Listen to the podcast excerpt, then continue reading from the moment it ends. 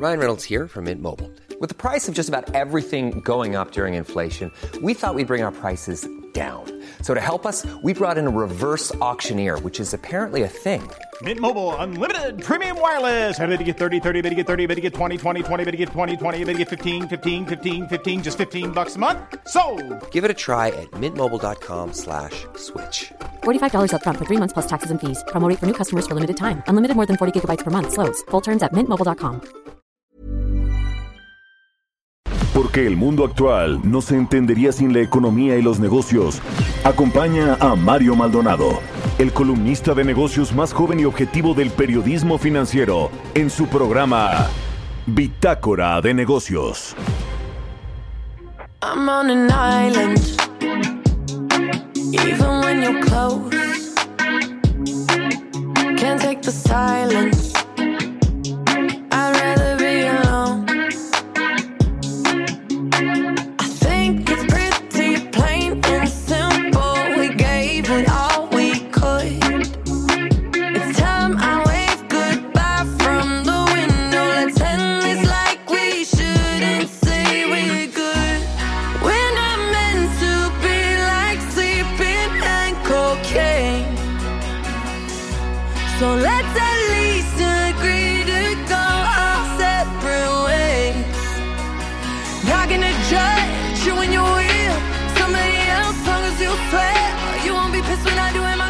¿Qué tal? ¿Cómo están? Muy buenos días. Bienvenidos a Bitácora de Negocios. Yo soy Mario Maldonado. Me da mucho gusto saludarlos en este viernes 11 de junio del 2021.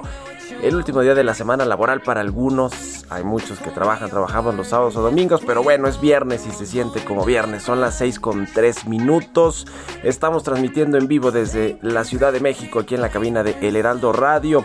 Nos escuchamos a través de la 98.5 de FM aquí en la capital del país el Valle de México. En Monterrey, Nuevo León por la 99.7 de FM. En Guadalajara, Jalisco por la 100.3 de FM. Y en el resto del país también a través de las estaciones hermanas de El Heraldo Radio. En el sur de los Estados Unidos y en la página heraldodemexico.com.mx. Ahí está el streaming de la cabina del Heraldo Radio. Bueno, arrancamos este viernes como todos los días con un poco de música. Estuvimos escuchando las eh, mejores canciones de Spotify para hacer ejercicio, para ir al gym. Y bueno, esta no es necesariamente una de esas, pero, pero bueno, eh, es una canción de Dua Lipa que se llama We Are Good y creo que está bien para este viernes, ¿no? Este sencillo fue lanzado en febrero del 2021 con esta cantante británica Dua Lipa y es eh, pues uno de sus eh, principales sencillos de este 2021 de esta cantante británica que además se ha puesto ya en algunos de los de las listas de canciones más escuchadas a nivel global. Bueno, vamos a entrarle a la información, hablaremos con Roberto Aguilar como todos los días tempranito aquí en Bitácora de Negocios, los temas financieros más relevantes, los mercados apuestan a que la presión inflacionaria global sería temporal, eso es eh, la previsión, la inflación de Estados Unidos ayer también eh, se dio a conocer y salió bastante alta. Vamos a platicar de eso, la inflación para el mes de, de abril eh, está por ahí del 5% cuando su rango es de 2%, su objetivo de la Reserva Federal es de 2%, así que vamos a hablar de eso con Roberto Aguilar. Países del G7 donarían mil millones de vacunas en los siguientes dos años y sigue la cosecha de unicornios en México, ya suman cuatro, vamos a entrar a esos temas. Hablaremos también a propósito de los temas tecnológicos y financieros con Jimena Tolama, como todos los viernes aquí en Bitácora de Negocios, especialista en temas de innovación, sobre esta reunión que tuvo Kamala Harris, la vicepresidenta de Estados Unidos en México, con emprendedoras, mujeres emprendedoras en su visita a México.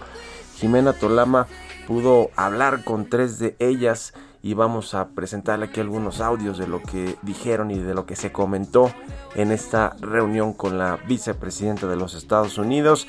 Platicaremos también con José Medina Mora, presidente nacional de la Coparmex.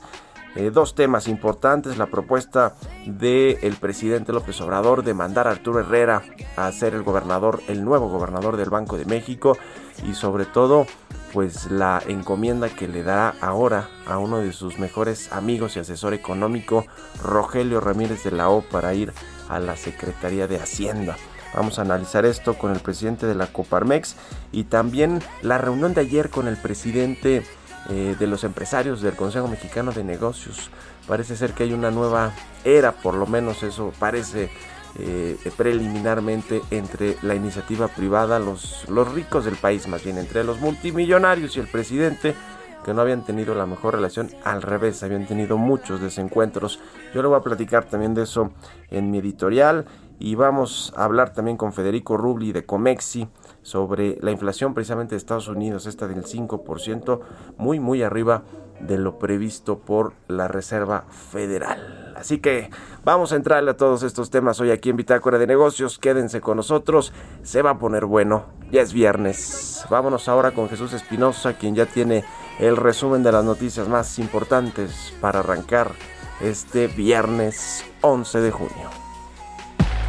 El resumen.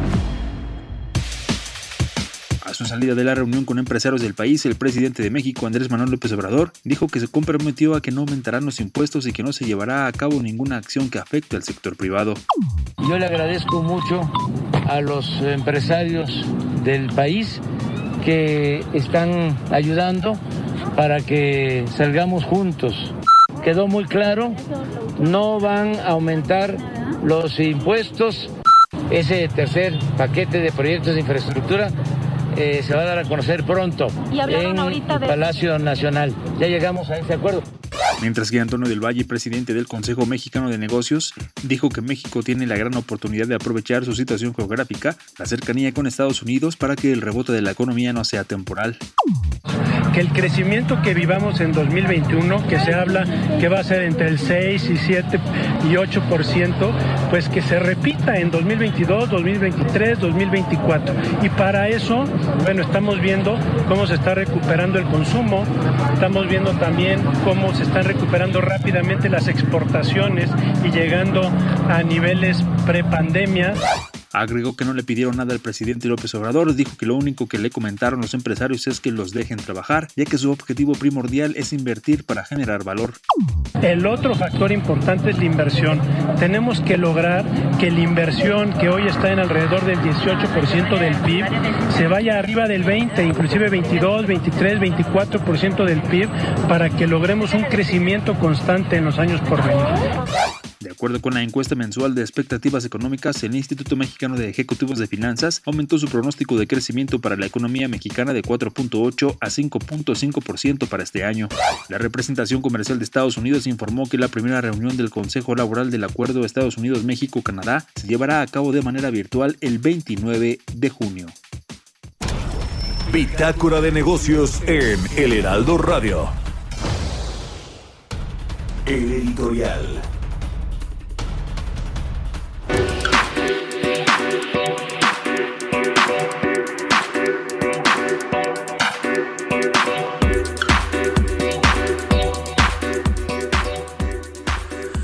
Pues bueno, se llevó a cabo esta reunión ayer en Palacio Nacional, no es cierto, no fue en Palacio Nacional, fue en el Museo Caluz de esta fundación de la empresa de la familia de Antonio del Valle, del grupo Calus. Eh, Antonio del Valle es el presidente del Consejo Mexicano de Negocios, su padre, Antonio del Valle Ruiz.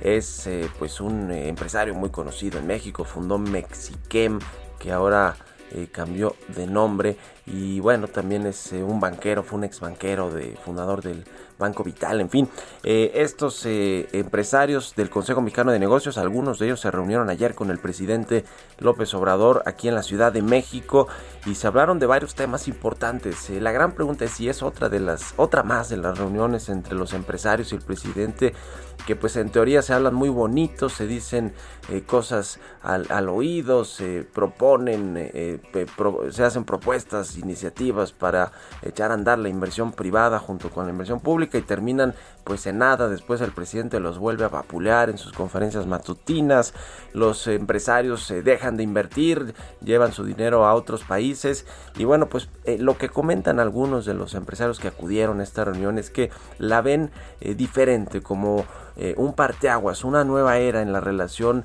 del gobierno, del presidente en particular, con los empresarios, eh, precisamente eh, a partir ya de la elección intermedia, que era algo de lo que le preocupaba mucho al presidente López Obrador y cuyo discurso en las conferencias mañaneras en el tema de las reformas estructurales y de la inversión privada, pues era un poco rudo. era parte pues de esta intención de que su partido Morena, el que lo llevó al poder, no perdiera tanta fuerza en el, en el Congreso, en los estados. Y bueno, pues una vez pasadas las elecciones, al, al parecer va a haber una mejor relación, un mejor entendimiento, un mejor diálogo entre los empresarios y el gobierno, pues para que haya esta convergencia entre la inversión pública y la inversión privada, que es lo que le hace falta a México para recuperarse de la crisis económica del año pasado, para recuperar los empleos. Y otro eh, tema interesante es que el presidente, además de que les pidió encarecidamente que confíen en él, en su proyecto, en lo que resta de administración eh, para, para trabajar juntos, pues les anunció además que vienen tres reformas que va a plantear. Una tiene que ver con el sector eléctrico. Otra vez el sector eléctrico quiere el presidente modificar esta red nacional integrada. El objetivo de esto es eh, aumentar las tarifas para los generadores de energía eléctrica, los generadores privados. Por supuesto, la segunda es más de corte electoral.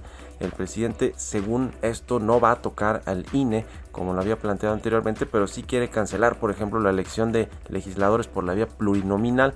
Y la otra es de seguridad, va a proponerle a la Guardia Nacional que eh, va a proponer que la Guardia Nacional forme parte ahora de la Secretaría Nacional de Defensa y no de la Secretaría de Seguridad, es decir, en teoría dejará de tener este mando civil para ser un mando militar. Así que bueno, será o no este el parteaguas como lo ven algunos empresarios en una nueva era en la relación de los eh, multimillonarios, de las empresas, de, de la iniciativa privada con el presidente y con su gobierno. Pues esa es la gran pregunta. ¿Ustedes qué opinan? Escríbanme en Twitter, arroba Mario Mal y en la cuenta arroba Heraldo de México. Economía y mercados. Roberto Aguilar ya está aquí en la cabina del Heraldo Radio. ¿Cómo estás, Robert? Buenos días. ¿Qué tal, Mario? Me da mucho gusto saludarte a ti y a todos nuestros amigos. Pues literal, eh, verdes días, porque los mercados financieros continúan con su racha alcista impulsados por la apuesta de que los bancos centrales van a continuar apoyando a la economía, ya que las presiones inflacionarias, aunque altas, serán temporales. Fíjate, por ejemplo, en Estados Unidos las bolsas marcaron ayer niveles récord, la inflación anual alcanzó una tasa de 5%, que es el mayor incremento anual desde agosto de 2008, mientras que las solicitudes de ayuda por desempleo reportaron su menor nivel en 12 meses. El Banco Central Europeo por su parte, elevó sus estimaciones de crecimiento e inflación, pero prometió mantener sus amplios estímulos monetarios ante el temor de que el retiro anticipado pueda acelerar mayores costos del endeudamiento y con ello también limitar la recuperación de esta zona. Ahora las expectativas, Mario, están en la reunión de la Reserva Federal que se celebra la próxima semana. Y bueno, el primer ministro británico Boris Johnson espera que el grupo de los siete acepte donar mil millones de dosis de vacunas a los países más pobres esto, esto perdón, en la cumbre que inicia hoy precisamente del G7 y con esto ayuda a inocular el mundo para finales del próximo año. Johnson ya ha pedido a los líderes del G7 que se comprometan a vacunar a todo el mundo para fines de 2022 y se espera que el grupo prometa pues mil millones de dosis en esta cumbre que comienza hoy, dura tres días. Estados Unidos, por su parte, pues ya presionó al grupo luego de anunciar la donación de 500 millones de dosis. Fíjate que de acuerdo con los cálculos que hace justamente Bloomberg, estaremos hablando que una quinta parte de la población mundial apenas está vacunada, así es que bueno, pues el, reto es mayúsculo. Y el grupo un grupo bipartidista de 10 senadores estadounidenses dijo que había llegado a un acuerdo sobre un marco para una propuesta de ley de infraestructura lo que, la que no incluirá ninguna alza de impuestos, pero el monto será menor al propuesto por el presidente Biden. Interesante lo que sucede porque se había anunciado y esto había impulsado también a muchas compañías de Estados Unidos e incluso mexicanas por la expectativa de mayor gasto para infraestructura, pero bueno, pues ahora no eh, se llegó al, al monto que se había estimado originalmente. Y fíjate que ayer, Mario, yo sentiría que esto es como un revés. El Fondo Monetario Internacional dijo que tiene una serie de preocupaciones económicas y legales respecto a la decisión de El Salvador de hacer del Bitcoin una moneda legal paralela.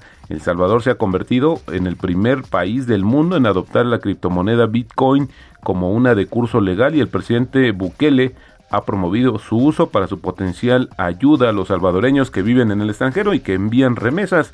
El Salvador está en conversaciones con el Fondo Monetario Internacional para un programa de casi mil millones de dólares y pues obviamente hace estas observaciones al gobierno de aquel país. Y bueno, también interesante porque fíjate que hoy se dio a conocer justamente eh, uno de los informes, el informe mensual más reciente de la Agencia Internacional de Energía y dice que los productores de petróleo de la OPEP Plus tendrán eh, que aumentar su producción para satisfacer la demanda que se recuperará hasta los niveles anteriores a la pandemia a finales del próximo año.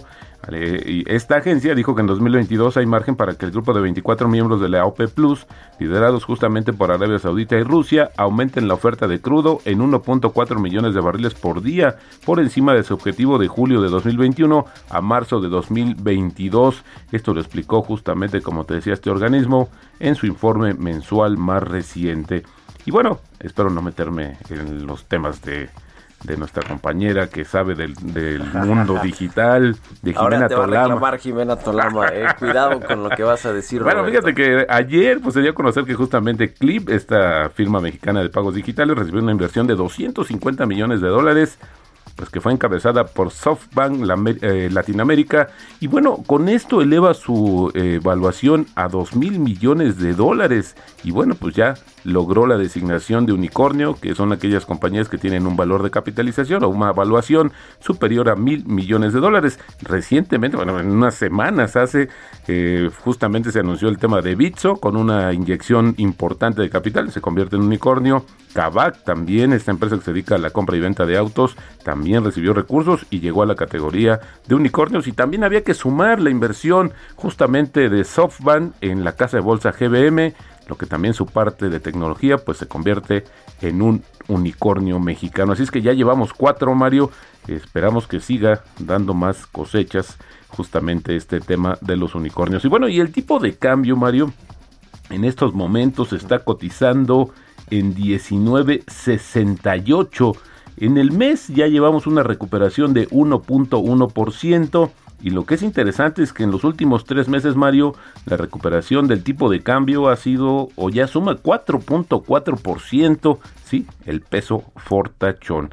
Y bueno, pues también tiene que ver con la debilidad del dólar a nivel global, que como te decía ayer, marcó su nivel más bajo en los últimos cinco meses. Y bueno, la frase del día de hoy, Mario, es ser temeroso cuando los demás sienten codicia y ser codicioso cuando los demás sienten temor.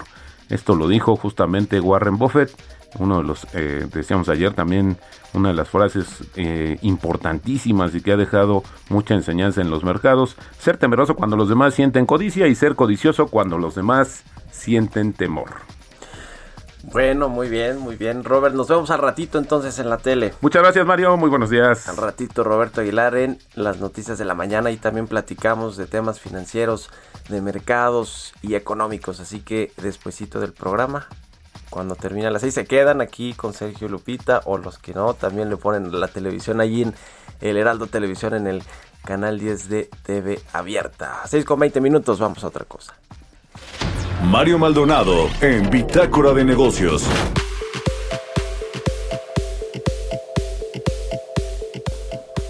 Bueno, pues le decíamos del tema de la inflación, ya nos platicaba también aquí Roberto Aguilar lo que sucede pues con este aumento generalizado de los precios de bienes y servicios, particularmente de los alimentos, con el aumento de materias primas a nivel internacional, tiene que ver por supuesto con esta recuperación de la demanda por la reapertura de las economías, pero para abordar el tema específico de Estados Unidos y la inflación de 5% que se registró en abril, vamos a platicar con el doctor Federico Rubli, asociado del Consejo Mexicano de Asuntos Internacionales. Federico, buenos días. ¿Qué tal? Muy buenos días, Mario. Gusto en saludarte. Pues la inflación de Estados Unidos también altísima, ¿no? Por las nubes. Su rango es de 2% o el objetivo que tiene la Reserva Federal y fue de 5%. Así es, eh, pues esta fue la tasa más elevada desde 2008, o sea, en 13 años para un mes de mayo, ¿no?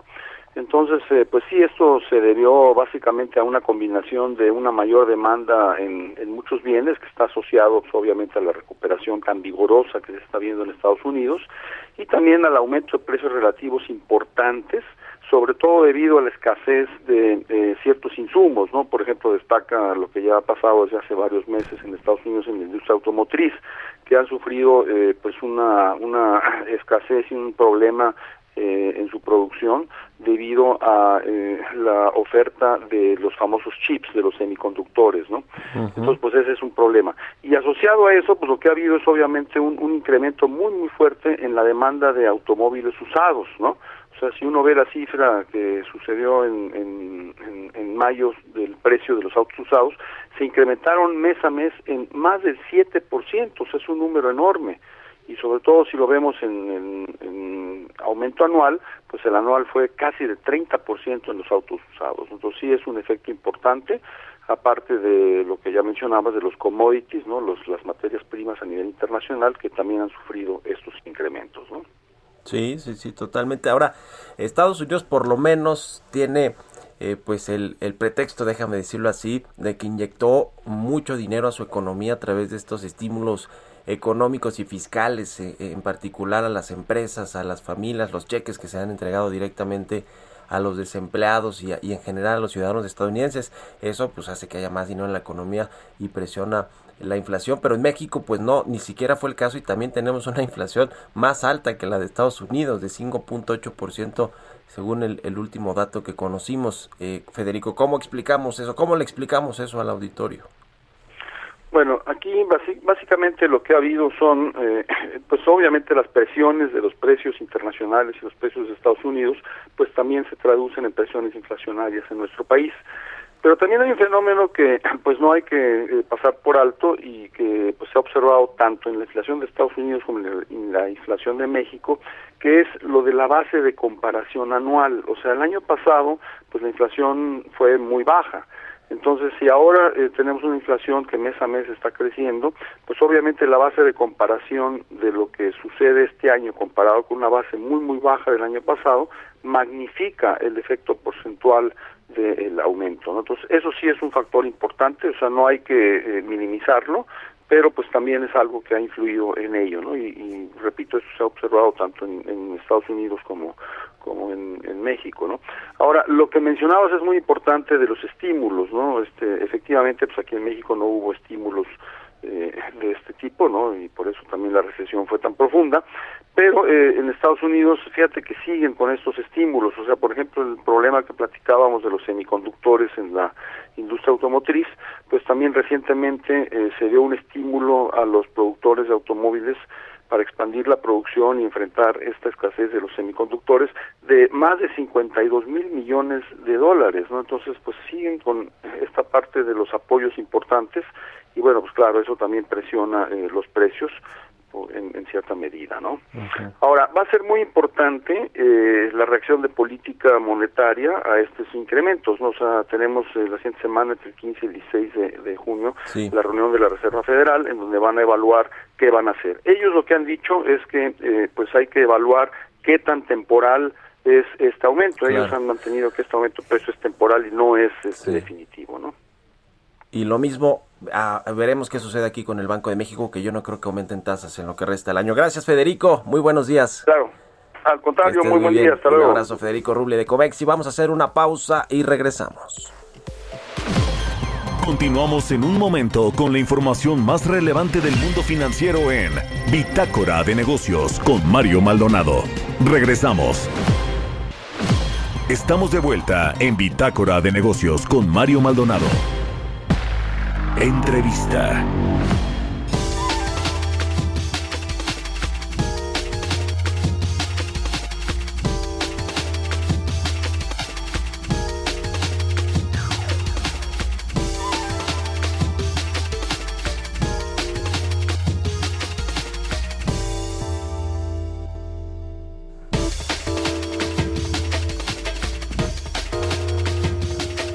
Ya estamos de regreso aquí en Bitácora de Negocios. Son las 6 de la mañana con 30 minutos, tiempo del centro de México. Vamos a platicar con José Medina Mora, presidente de la Coparmex Nacional, la Confederación Patronal de la República Mexicana. Muchos temas que platicar con el eh, presidente de la Coparmex. José, ¿cómo estás? Buenos días. Muy buenos días, Mario. ¿Cómo Oh, estás? Gracias, eh, bien, todo bien, muchas gracias. Eh, pues de entrada, eh, quiero preguntarte de la reunión de ayer de los empresarios del Consejo Mexicano de Negocios. Sé que pues fue el Consejo Mexicano de Negocios, no los otros organismos gremiales, pero eh, lo que se habló ahí, por lo menos en lo que yo pude investigar, reportear, pues que fue una plática eh, con el presidente López Obrador para mejorar la relación del Ejecutivo con los empresarios, con la iniciativa privada.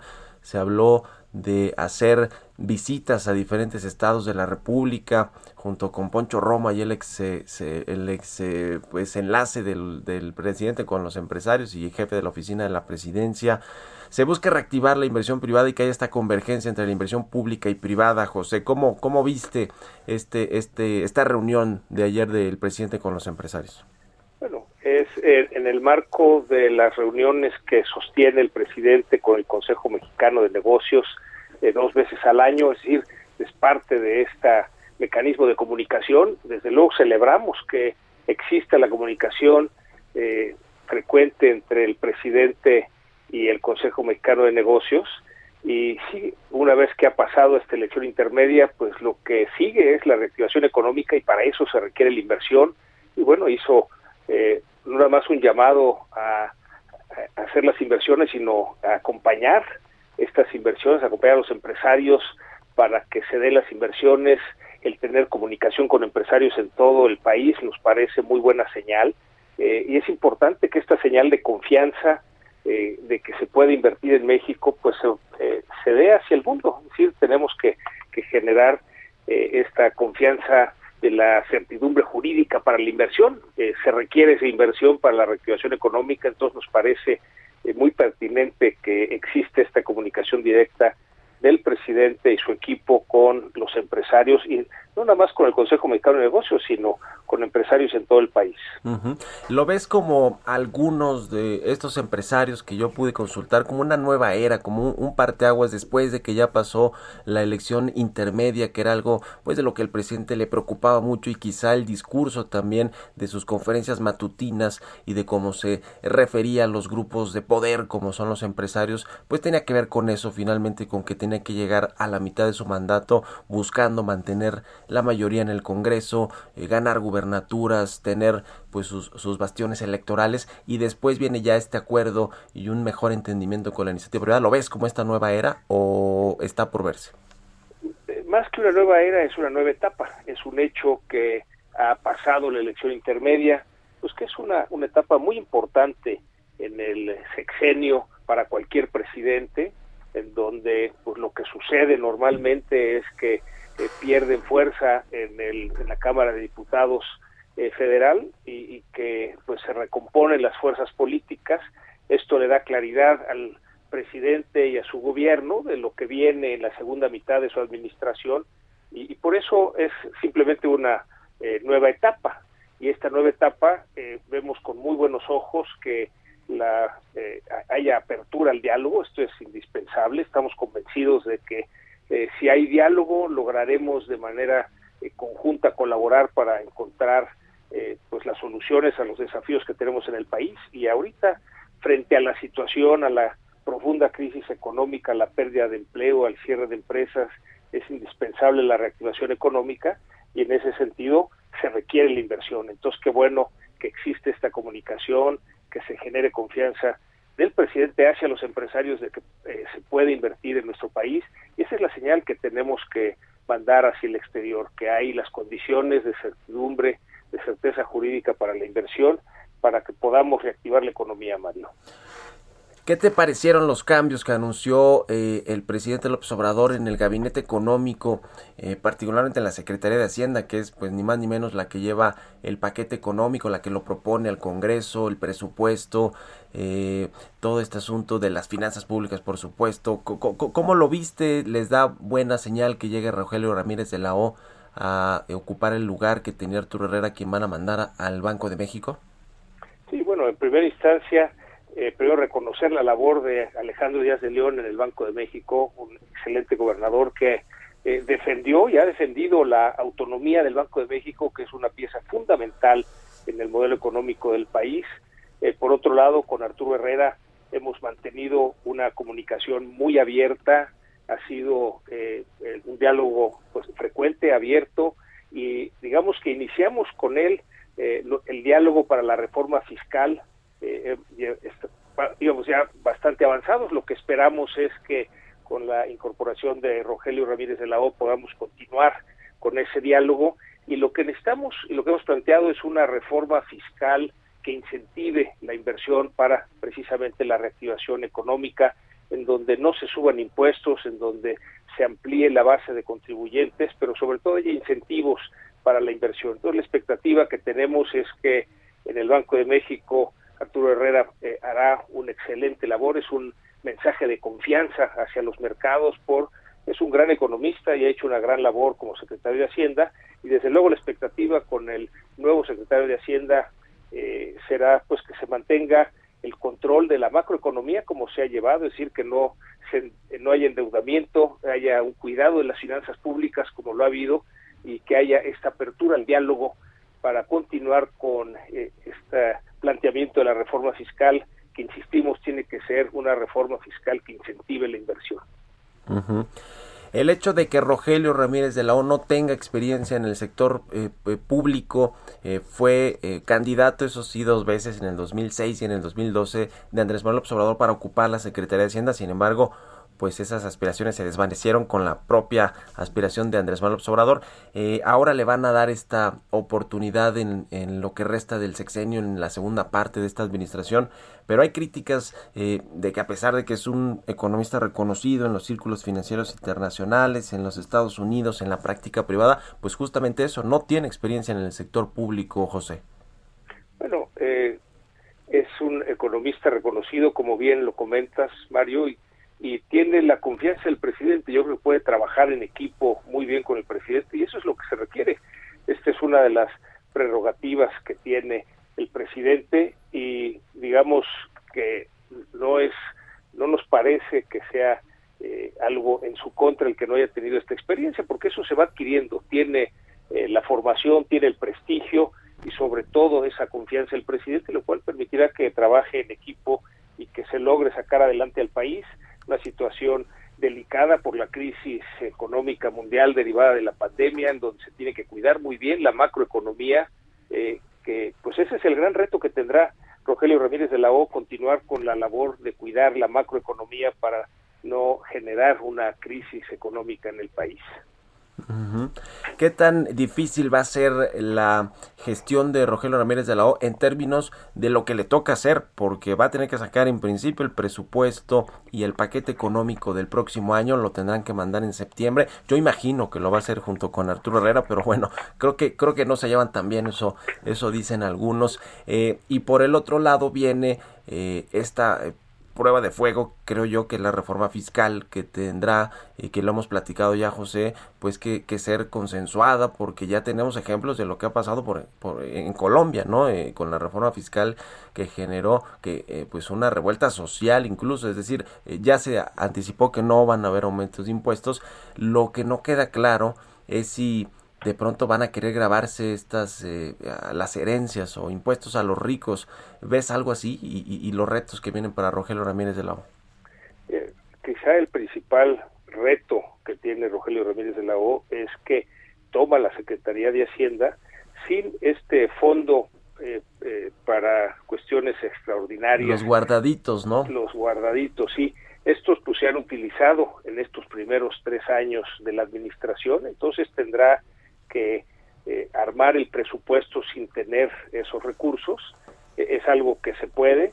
E, definitivamente estamos convencidos que se puede hacer sin necesidad de subir los impuestos. Estaremos muy atentos para movimientos que se eh, planteen hacer tanto con el impuesto al valor agregado, el IVA, como con el impuesto especial de productos y servicios, el IEPS, de tal manera que no se altere eh, los mercados. es una situación difícil esta reactivación económica en donde eh, se requieren desde luego los recursos para el gobierno federal, para los servicios que tiene que otorgar el gobierno, pero teniendo cuidado de no extraer demasiados recursos de la eh, actividad productiva que esto eh, haga que se frene la economía. Entonces es un equilibrio difícil y es el gran reto que tiene Rogelio Ramírez de la O y lo que esperamos es que haya un diálogo abierto, eh, con todo respeto, frecuente, para lograr en consenso cuál es la reforma, la mejor reforma fiscal para el país en estos momentos,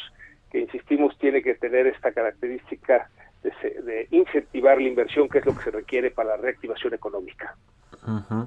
Y el Banco de México también tendrá este reto, ¿no? De, de la política eh, monetaria, perdón, para pues para ver cómo cómo sigue este asunto con las tasas de interés que probablemente pues no van a bajar en lo que en lo que resta del año, pero sí tendrán que hacerlo en el 2022. Ya lo ya lo estaremos viendo.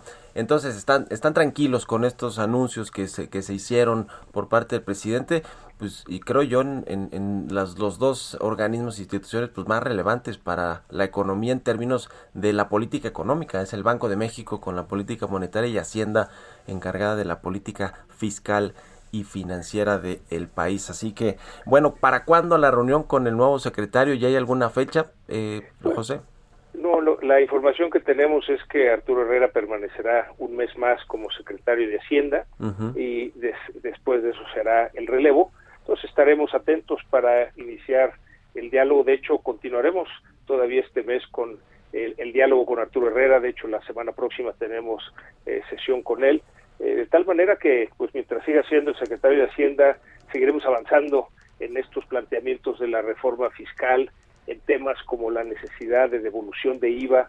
Sí. Eh, pues eso ha afectado la liquidez de las empresas. Desgraciadamente, eh, tenemos empresas socias de Coparmex a las que no les han devuelto los saldos a favor de IVA en 12 meses. Sí. Y esto empieza a apretar la liquidez de las empresas. Son temas de los que hemos puesto sobre la mesa con Arturo Herrera y que pues van avanzando en su resolución, lo seguiremos haciendo con él. Una vez que se dé el cambio de estafeta, pues nos reuniremos con el nuevo secretario de Hacienda a continuar con este diálogo de la reforma fiscal y con los temas eh, que se presenten. Este tema de la de la devolución de impuestos, bueno, del IVA, que es algo que bueno, pues tiene que suceder, ah, vaya, no es que las empresas estén queriendo abusar o, o algo por el estilo. Ya ya por ahí el subsecretario eh, de Hacienda, Gabriel Llorio, pues ha dejado ver que sí va a apoyar este este tipo de pues de, de pues no de ayudas pero sí de que se que se haga más eficiente este de esta devolución de impuestos e incluso también eh, están vislumbrando que las eh, pequeñas y medianas empresas puedan tener beneficios fiscales para que se reactiven sus operaciones y puedan pues volver a ser competitivas o regresar al mercado si es que eh, tuvieron que, que salir por algún tiempo por la crisis. Sí, bueno, nos, nos parece, Mario, que así como es la obligación de las empresas pagar los impuestos correspondientes, es obligación del gobierno devolver los saldos a favor a las empresas. Es un, simplemente un cumplimiento de la ley y así como de manera estricta eh, las empresas eh, tenemos que cumplir con estas obligaciones fiscales y si no hay penalizaciones, pues también eh, es la petición que hacemos al gobierno que devuelva en tiempo y forma los saldos a favor de IVA para que pues ese dinero regrese a la economía, se reinvierta y entonces podamos también impulsar esta reactivación de la economía. Pues muy, muy bien, muy interesante. Como siempre, gracias eh, José Medina Mora, presidente nacional de la Coparmex, por haber estado aquí en el programa y muy buenos días. Muy buenos días, Mario. Un abrazo, que estés muy bien. 6 con 44 minutos, vamos a otra cosa. Historias empresariales.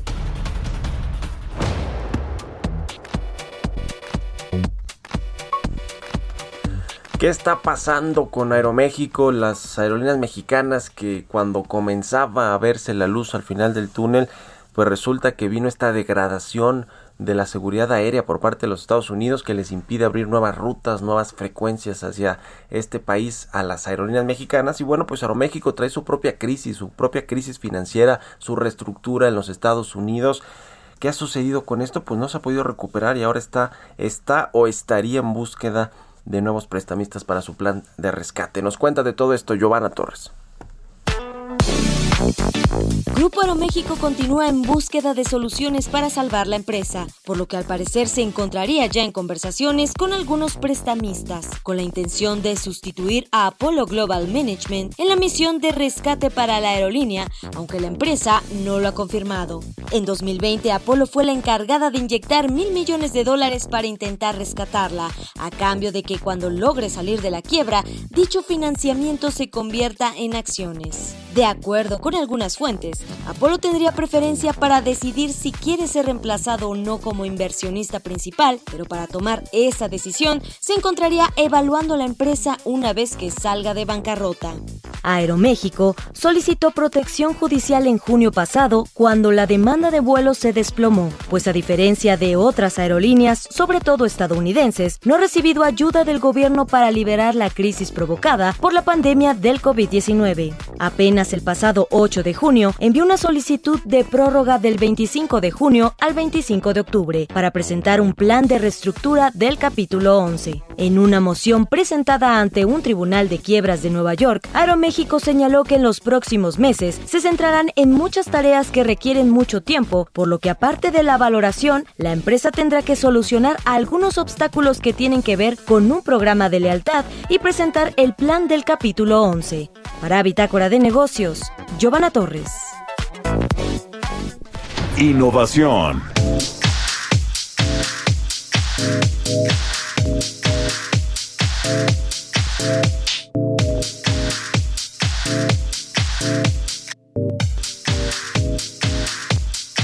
Y bueno, como todos los viernes, ya está con nosotros Jimena Tolama, experta en temas de innovación y de negocios. ¿Cómo estás, querida Jime? Buenos días. Hola Mario, ¿cómo estás? Un gusto saludarte como siempre. Pues hoy vamos a inyectar un poco de inspiración. Comentarte que una de las grandes noticias de esta semana fue la visita de la vicepresidenta de Estados Unidos, Kamala Harris, e independientemente del fondo y la forma en términos políticos que pudo tener, pues sí hubo un grupo en particular que quedó muy satisfecho. Son cuatro mujeres que se reunieron con ella una vez que terminó la mesa de, diálogo con el presidente López Obrador.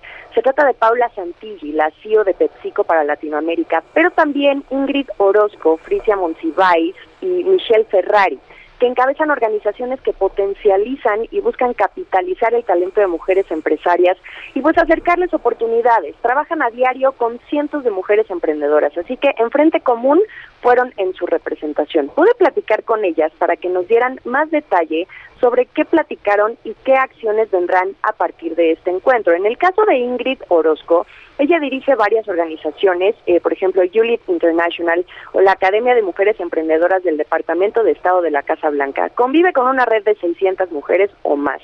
Y pues bueno, ella nos da un poco de detalles de qué es lo que ocurrió en esta reunión.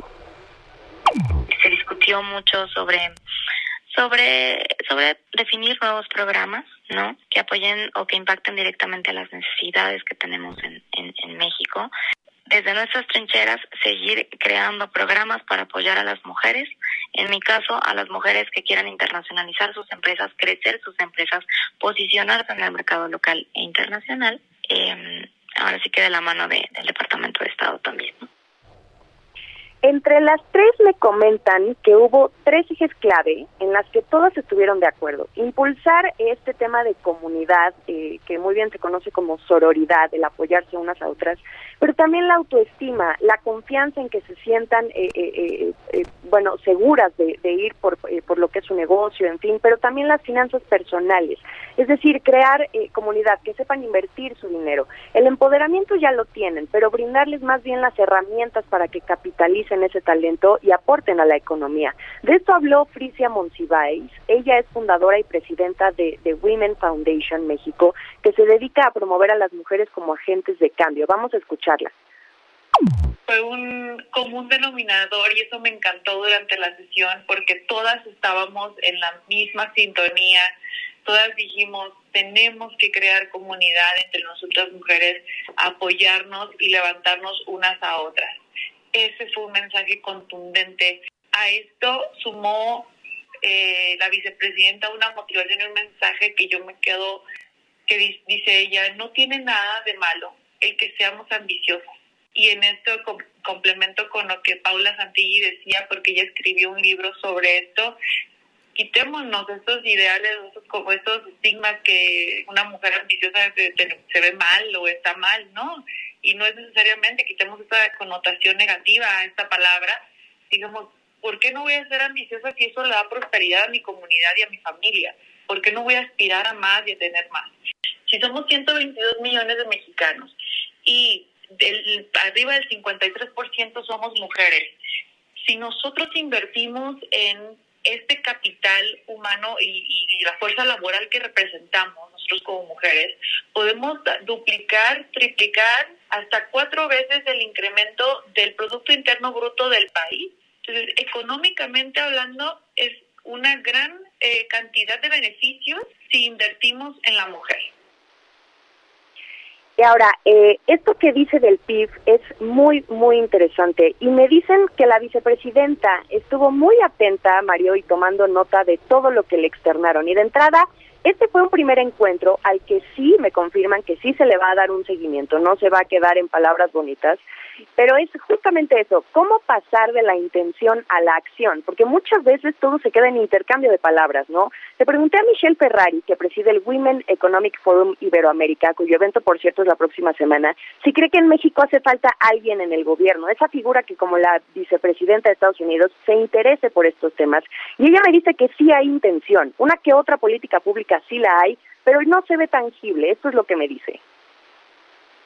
Realmente Kamala sorprendió muchísimo con su visita en términos de la agenda que trae en equidad de género, además de que lo trae desde un punto de vista muy auténtico, te diría una persona muy humana y cercana en el aspecto de que realmente le interesa generar cambios. Entonces es una gran noticia para las mujeres, ¿no? Porque trae mucha esperanza de que alguien con este nivel de poder realmente siga empujando una agenda mundial. De todo esto que hablamos, porque la verdad es que hay mucha, mucha plática, pero poca acción, yo creo que es un llamado importante a, realmente activarlas y, realmente pedir eh, resultados, ¿no? Eh, y, llevarlo a un tema tangible.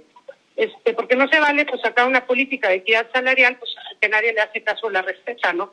Y creo que también tener muchas mujeres en la, en la política ayuda mucho a integrar una perspectiva femenina que los hombres jamás podrían ver porque pues no está la perspectiva. Entonces yo espero y hay, hay esperanza de que esto siga eh, este curso, ¿no? De, de mujeres que realmente eh, estén trabajando de una manera puntual, eh, no solo con nosotros, diría, pero con, en general en un proyecto que se vean avances claros, ¿no? Así esta reunión, mi querido Mario.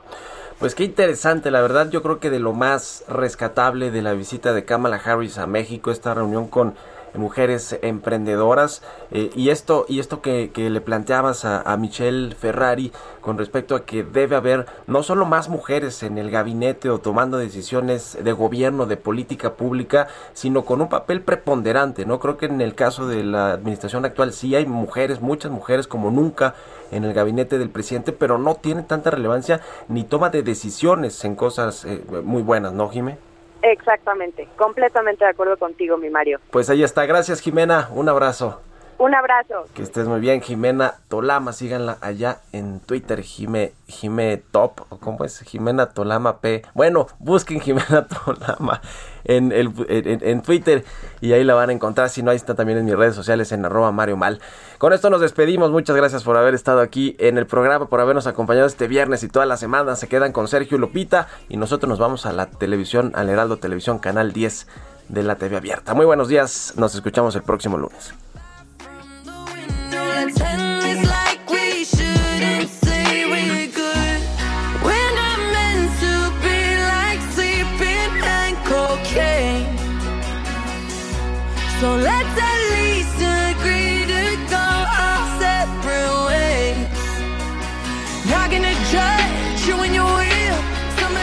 Esto fue Bitácora de Negocios con Mario Maldonado, donde la H suena y ahora también se escucha. Una estación de Heraldo Media Group.